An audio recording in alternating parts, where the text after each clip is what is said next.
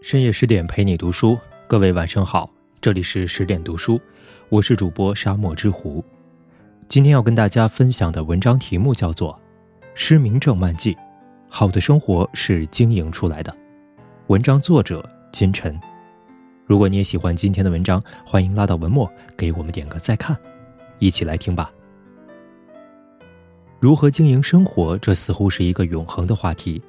年少时，每个人憧憬着通过努力把生活过成喜欢的样子，但年长后却遗憾地发现，能把生活过好的人寥寥无几。绝大多数人不仅没能改变生活分毫，反而在生活的琐碎和混乱中失去了最初的模样。这其中的差别到底在哪里呢？葡萄牙作家萨拉马戈的作品《失明症漫记》，或许能为我们答疑解惑。在书中，一场有传染性的失明症突然袭来，把人们变成了盲人，生活秩序也因此崩塌。然而，有一个未失明的女人，她始终以理性对待厄运，用认真对抗混乱。最终，她不仅帮他人守护了体面，还修炼出一颗强大内心。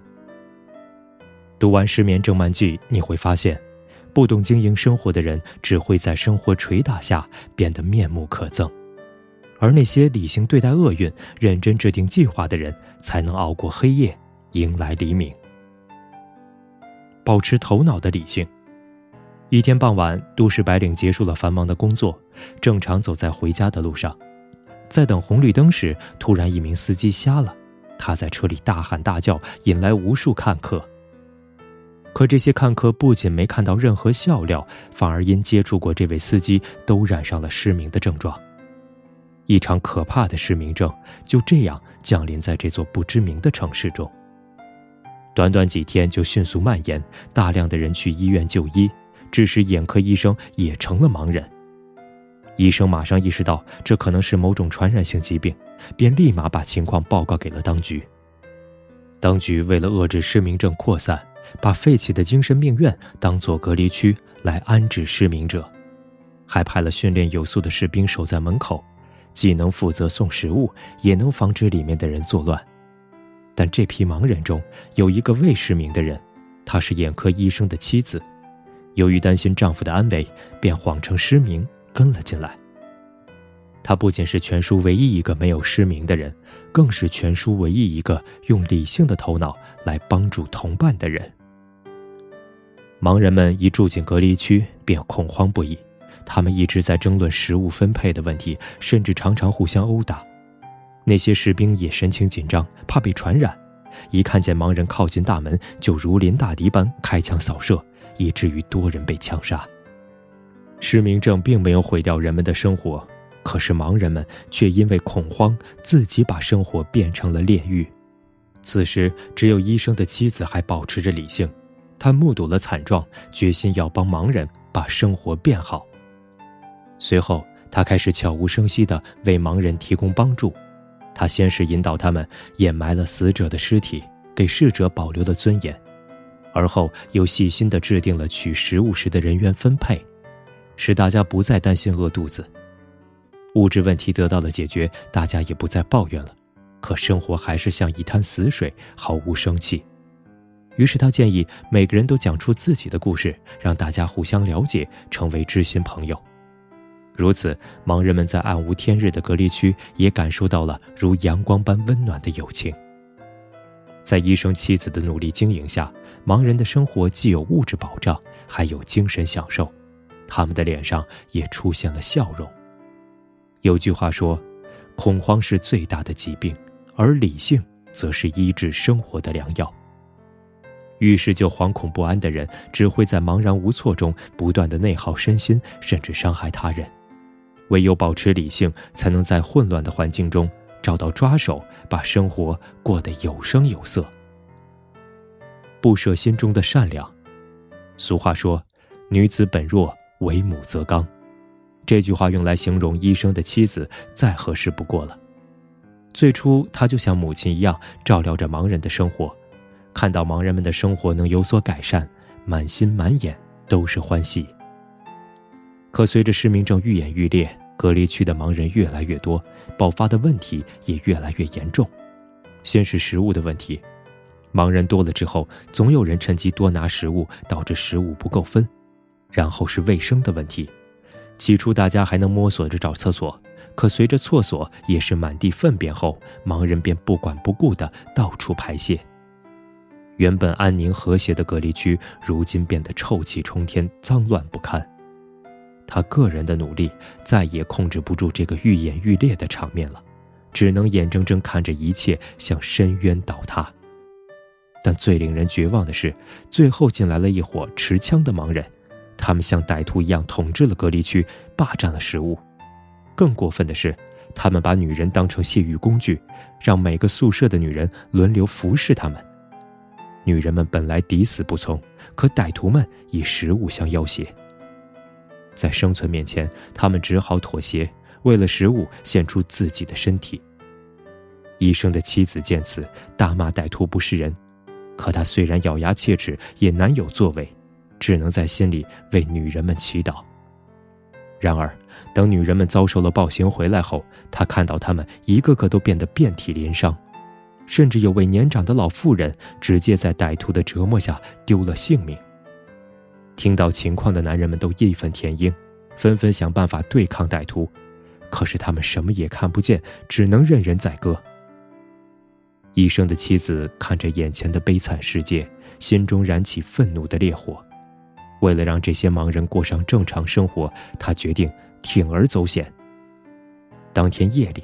他拿起剪刀，径直走进歹徒的宿舍，杀死了那位持枪的歹徒。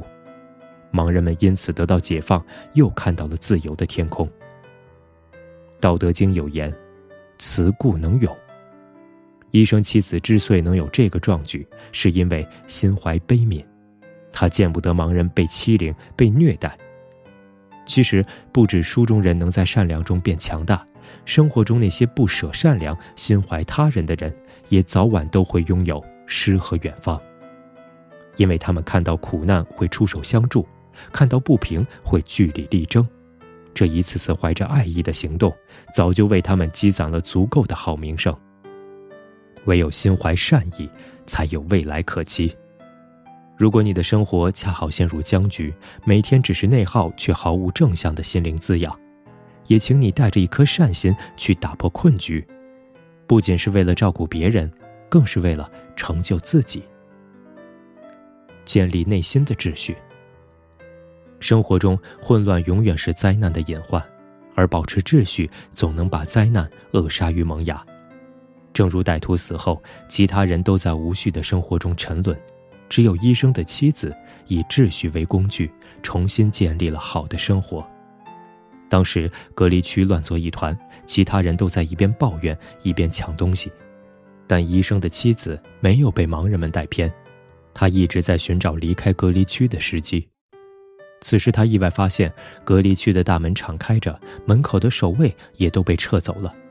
随后他便向同宿舍的人坦白了自己未失明的事实，并承诺带他们逃出隔离区，寻找自己的家。